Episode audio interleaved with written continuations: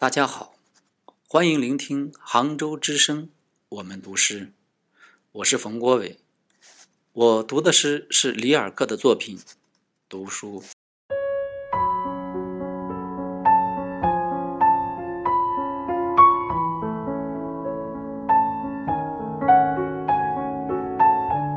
我埋头阅读，读了许久。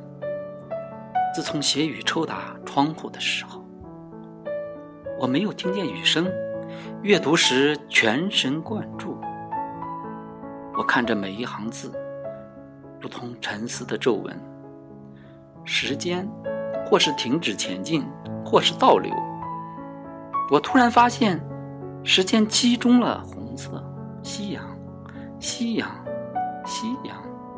每一个字，如同断了线的串珠，任意滚向四面八方。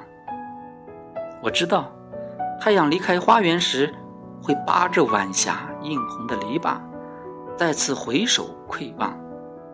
瞧，各种迹象都表明夜的来临。树木站在道旁相互拥挤，人们团团聚在一起，悄悄地议论。这时，每个字都价如黄金。如果我的目光离开书本，注视窗外。一切都是何等的亲近，站在身旁，恰好跟我的心连在一起。但必须更深入的习惯于昏暗，让眼睛能看清夜里的巨物。于是，我发现大地上路太少，而它已经超越了自己，甚至大于苍穹。村头上最远的一颗星星，如同教区最后一间。小。